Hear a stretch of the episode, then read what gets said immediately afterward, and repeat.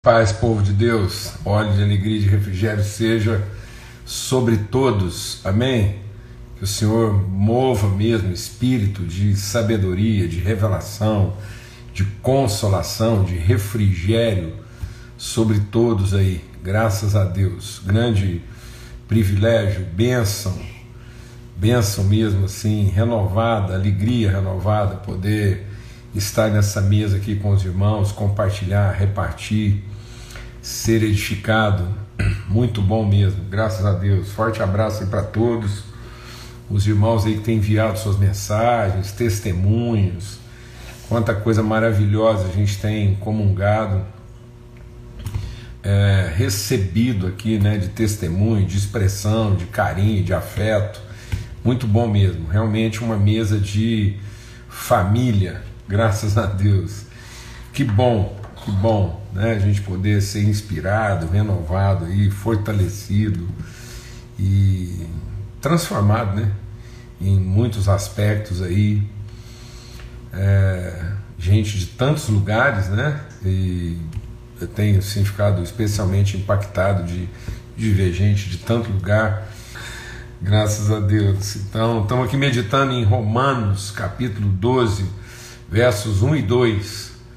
Então, Romanos 12, versos 1 e 2. Estamos aqui, como diz o caipira, agarrado desde segunda-feira, né? E buscando mesmo aprofundar, meditar e aprender com esse texto. E vamos até sexta-feira, se Deus quiser. É... Muito bom. Aí, ó, hoje que legal, ó. Já fui na padaria e conheci o padeiro, foi muito bom. Faz toda a diferença, né? Amém? Então, graças a Deus, ressignificar essas relações aí, né? ser de fato luz no ambiente, entender que as necessidades são a oportunidade do encontro. Amém? Muitas vezes a gente vai lá, resolve a necessidade e não gera o encontro, tá bom? Então vamos ter uma palavra de oração e declarar mesmo que, que o Senhor seja sobre nós, o seu Espírito se mova na nossa vida. Pai, muito obrigado, obrigado pelo teu amor, obrigado pela tua graça, obrigado por esse tempo de comunhão, de família, de amizade, de testemunho e de relações transformadas, oh Pai, de, de libertação mesmo no nosso coração, na nossa mente, viver a vida como igreja, como família, como irmãos cooperando, ó Deus fortalecendo, contribuindo, potencializando a vida uns dos outros, ó Pai, no nome poderoso de Cristo Jesus, o Senhor. Que o Espírito Santo do Senhor nos impulsione, nos movimente na direção daquilo que é o propósito eterno do Senhor para a nossa vida, no nome de Cristo Jesus. Amém e amém. Graças a Deus. Graças a Deus. Muito bom. Então, a gente está aqui no texto né, que diz, portanto, irmãos, né, diante do exposto, diante daquilo que Paulo está apresentando, diante de toda essa narrativa de fundamentação. Né, é, é, é, essencial que a gente entenda esse portanto à luz é, mas a gente vai insistindo nisso aqui, né? Porque lembra que a gente fala que, que um fundamento só é fundamento se você insistir até ele encontrar rocha inabalável, irremovível, até que, até que a nossa raiz penetre na substância da eternidade. Amém? É disso que a nossa identidade tem que ser formada. Nossa identidade tem que ser formada de substância eterna. Nosso homem interior.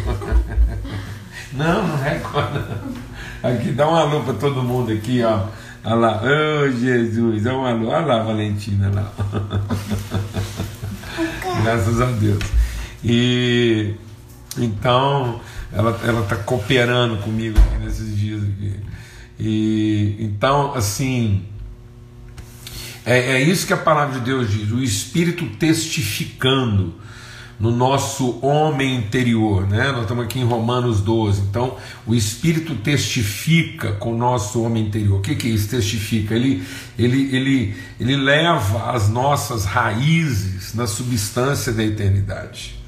Glória a Deus, amados. É isso que a palavra de Deus diz. Né? Nós estamos arraigados. Quando Paulo fala, né? quando Paulo fala desse, dessa formação do nosso homem interior, por isso, ainda que o nosso homem exterior se desfaça, o nosso homem interior se renova, ele vai, ele vai sendo desenvolvido. Por quê? Porque ele está arraigado no amor de Deus. Então, o Espírito Santo ele leva as nossas raízes à substância da eternidade. Por isso nós somos feitos de eternidade e, e evidenciados na temporariedade.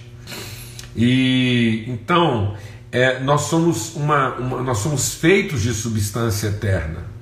Então nós não estamos indo para a eternidade. Nós alcançamos, nós agora conhecemos a vida eterna. Então a relação com Cristo, a, a vida eterna não é futura, senão não seria eterna. Então ela é eterna porque ela é hoje. Né? Então eu, eu entendo, eu encontro, eu mergulho, eu penetro a eternidade, eu sou formado de eternidade. Amém? Então, esse portanto tem a ver com isso. Esse portanto nos arremete lá para Gênesis 1, que é a missão de Deus, é para a gente entender a nossa natureza humana.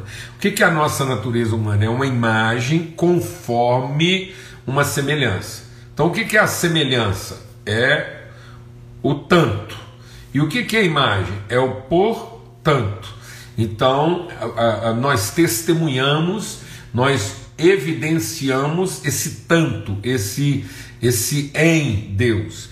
Então, nós estamos em Deus, nós estamos formados de eternidade e ministrando, testemunhando, manifestando no tempo. Então, nós não estamos no tempo esperando para nos tornar o que viremos a ser. Isso essa deixa Deus ministrar no nosso coração, porque que isso é essencial. Porque essa, esse foi o engano de Satanás. O engano de Satanás foi fazer a gente pensar que nós estávamos e seríamos.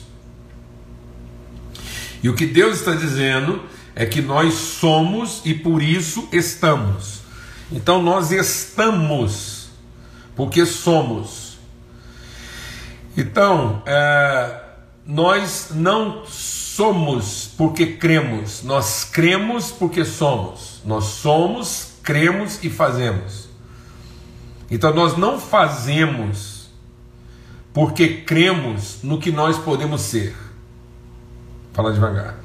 Nós não fazemos porque cremos no que nós podemos ser, ou vir a ser. Porque se eu faço crendo no que eu virei a ser, isso não é fé, é expectativa. Isso é crença. Então, nós somos. E a revelação do que somos gerou em mim uma fé. A fé de quem nós somos. A certeza de quem somos e ainda às vezes nós mesmos ainda não vemos, mas a fé é a certeza do que ainda não vemos, mas já somos. E aí nós fazemos segundo o que cremos, e cremos segundo o que somos. Então, nós não fazemos segundo a expectativa do que viremos a ser. Nós fazemos como expressão segura de quem nós já somos. Glória a Deus. Aleluia. Amém.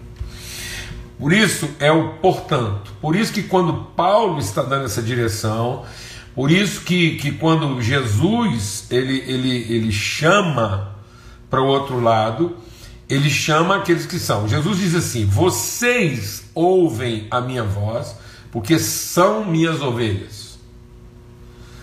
Eu falo e as ovelhas ouvem a minha voz. Então a palavra de Deus não é para transformar uma ovelha em cabrito. A palavra de Deus, ou oh, desculpa, a palavra de Deus não é para transformar um cabrito em ovelha. Então a Bíblia não é para transformar um cabrito em ovelha. A palavra de Deus é para que uma ovelha deixe de pensar e agir como se fosse cabrito. Amém? Então a palavra de Deus ela nos ilumina a respeito de quem Deus estabeleceu, quem nós somos na eternidade. Então nós temos que enfatizar esse portanto, porque esse portanto cumpre, cumpre Gênesis 1. Ele cumpre aquilo que Deus diz que, que faria e fez. Uma imagem conforme a semelhança. Então nós temos que ter clareza desse portanto, senão nada vai fazer sentido. Senão aí o convite de Paulo fica sendo um convite sugestivo, alternativo e não diretivo. Então o que Paulo está chamando é para a direção por onde a vida vai. Ele não está fazendo uma sugestão. Ele não está eh, colocando uma alternativa. Glória a Deus, amados. Aleluia.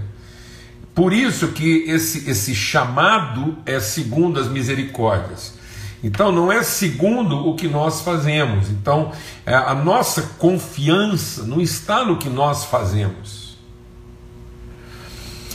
O, o, o, o que nós fazemos não garante. Então nós temos que fazer para manifestar. Então eu posso estar manifestando bem ou mal.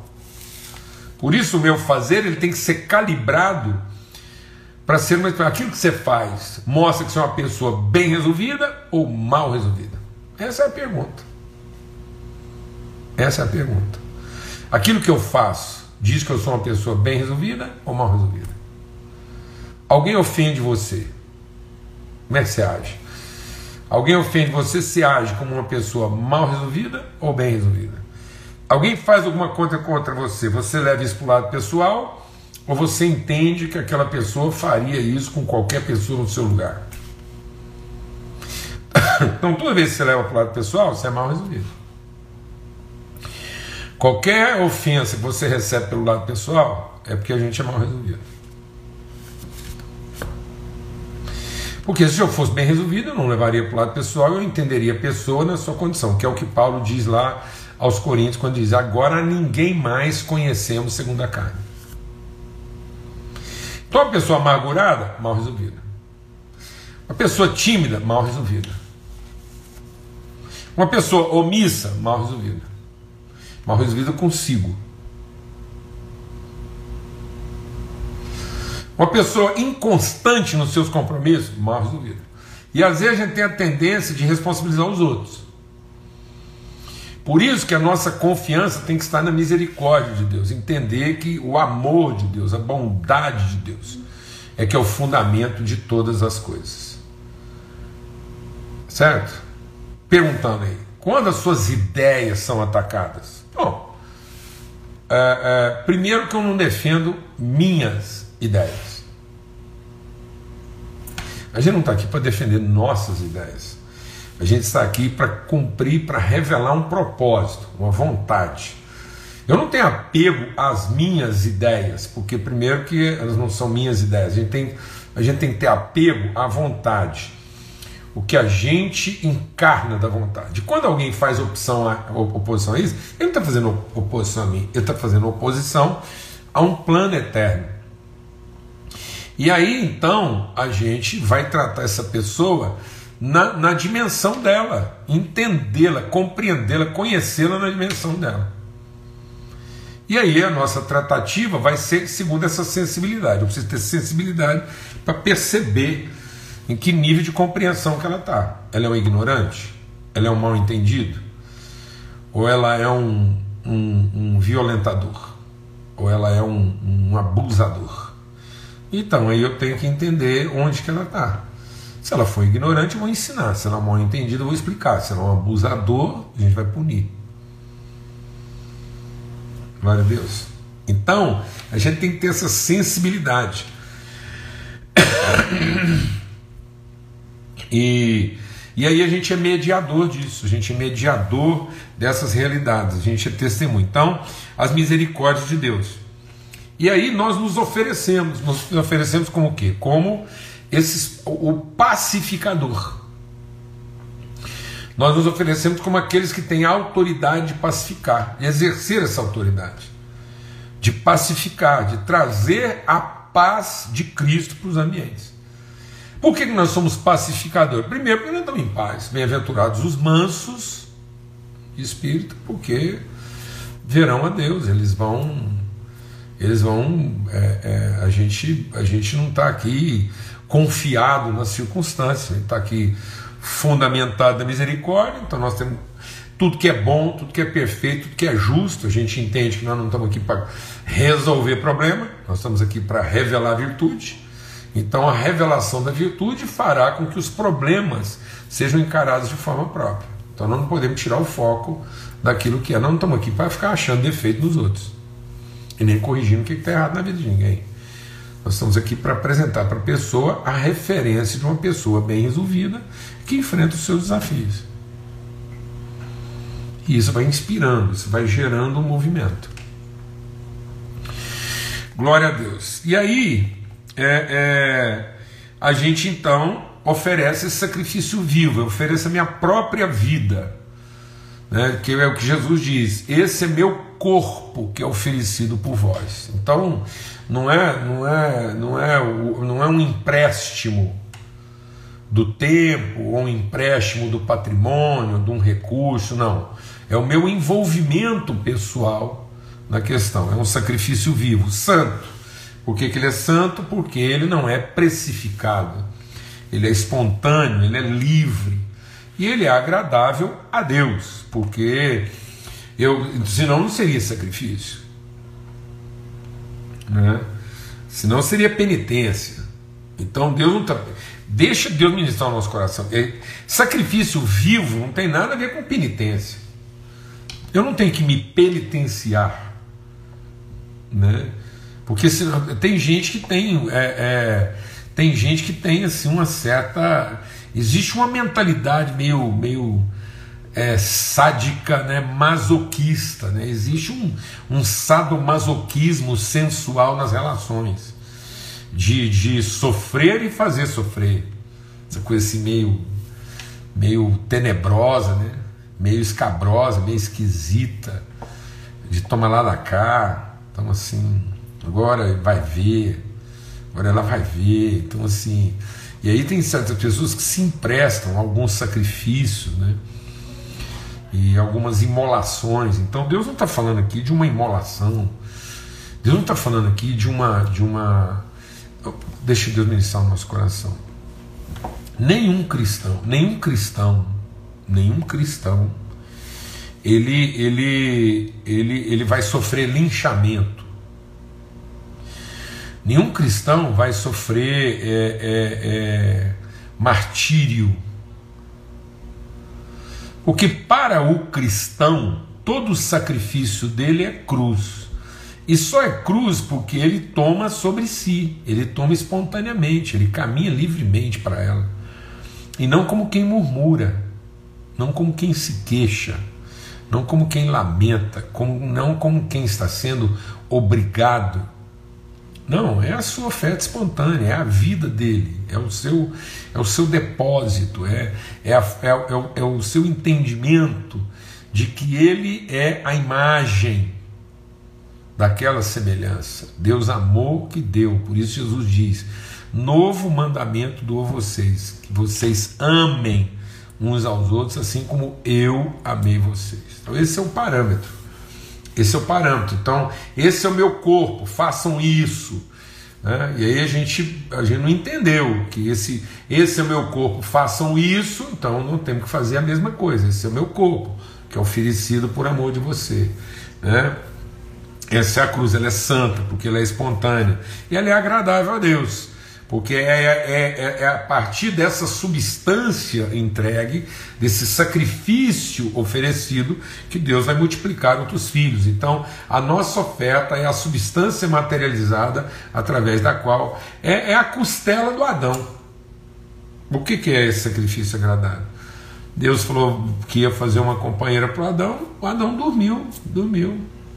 Deus falou, então você dorme. O Adão dormiu, acordou, a mulher estava lá. Por quê? Porque Deus foi lá e retirou uma parte do corpo dele. Então Deus vai tirar partes de nós para formar outras pessoas.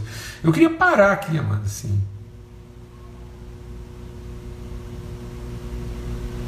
Parar aqui. pensar que as pessoas são formadas de partes de nós.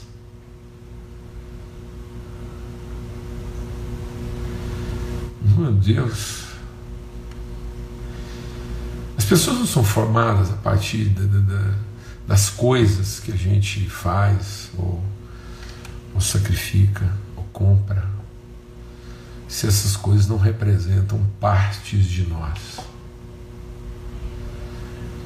De modo que Deus não tem que dar uma paulada na nossa cabeça, Deus não tem que nos, nos entorpecer, Deus não tem que nos drogar. Os que estão no Senhor dormem. Então, é, é, um, é uma morte. Quando, é tão tremendo isso, né? uma coisa maravilhosa. É uma morte que tem jeito de sono.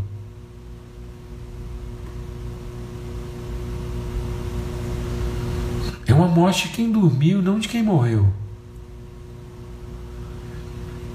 É o sacrifício do descanso. Não é o sacrifício da perda. É pelas misericórdias de Deus. E você é tão tomado de misericórdia de Deus que você dorme no seu sacrifício. Você repousa nele. Você repousa nele. Você dorme sabendo que a hora que você acordar, você vai encontrar outra pessoa. Você não estará mais sozinho. Você estará rodeado de muitos irmãos. Foi assim que Jesus dormiu. Jesus dormiu sabendo que a hora que ele acordasse, três dias depois, ele estaria cercado de muitos irmãos.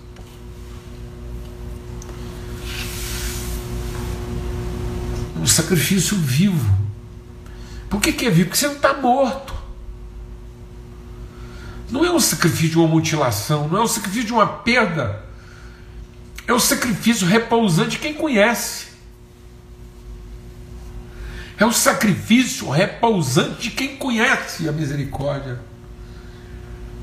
Então, é, é, é o sono de quem morreu para cumprir o propósito de Deus e ao mesmo tempo está vivo. Dormiu. Por isso que Paulo escreve: aqueles que agora estão no Senhor dormem. Dormem. Então, esse é o sacrifício. É o sacrifício de você dormir, não que você está cansado, Porque você não está dormindo de cansaço. Você está repousando de confiança. Por isso que em paz me deito e logo pego no sono. Não é essa, não é não é dormir exausto. Não. É dormir de confiança. É o sacrifício de não ter que ficar acordado tentando controlar tudo. É, é, é o sono de quem faz a travessia. É o sono de Jesus, agora tremendo isso, né? É o sono de Jesus no barco. Jesus falou assim: Vamos passar comigo para o outro lado? E o discípulo falou: Vamos.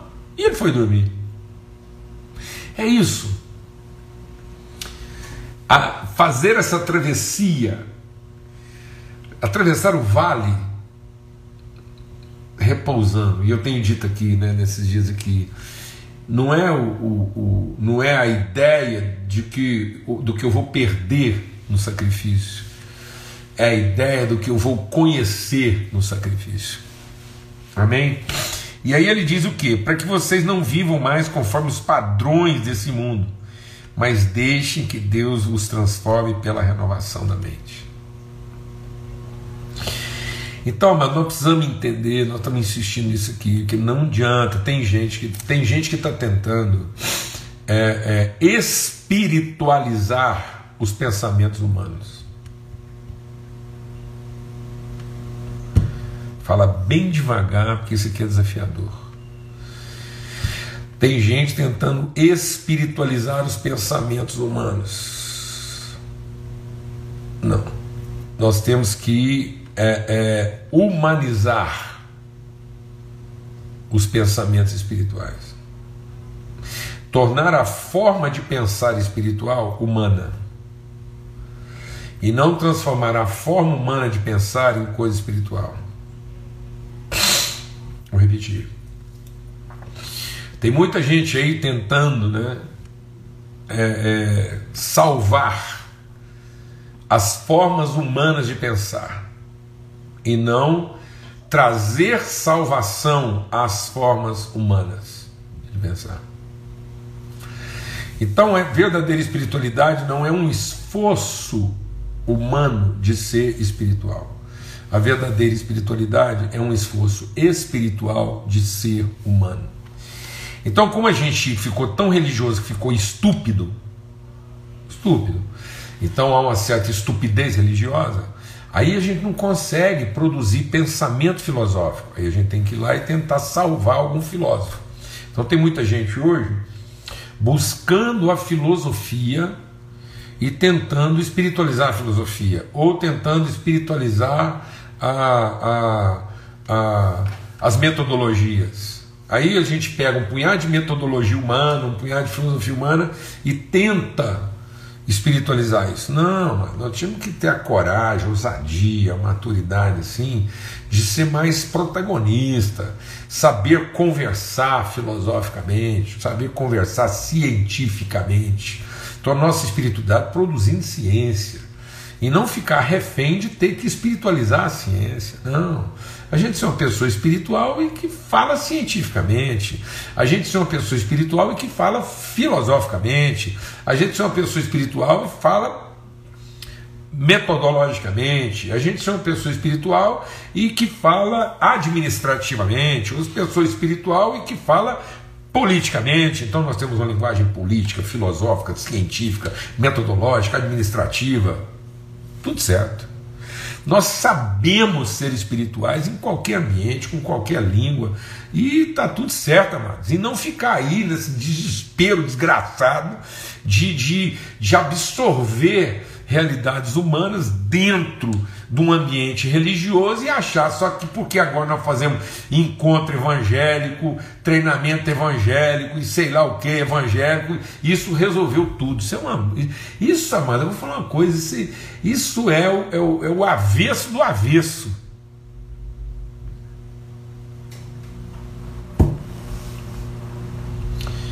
É o avesso do avesso. Amém. Em nome de Cristo Jesus, o Senhor. Então, em todo e qualquer ambiente, você é o portanto. Nós somos o portanto de Deus. Nós somos a expressão do que a misericórdia é capaz de produzir de forma tangível, palpável mensurável. Nós não vamos conseguir saber onde é que a misericórdia mora. Que tipo de roupa a misericórdia veste? Como é que a misericórdia conversa? Como é que a misericórdia ganha dinheiro? Como é que a misericórdia compra e vende? Como é que a misericórdia vive a vida? Porque nós nos entregamos a esse sacrifício de ser a encarnação da virtude. De forma muito espontânea. E, e entendemos que nós não temos que salvar a forma humana de pensar mas nós temos que apresentar salvação para o pensamento. Nós não temos que salvar o que se pensou. Nós temos que trazer salvação à própria capacidade de pensar. Nós não estamos aqui para salvar os pensamentos humanos. Nós estamos aqui para trazer salvação à capacidade de pensar.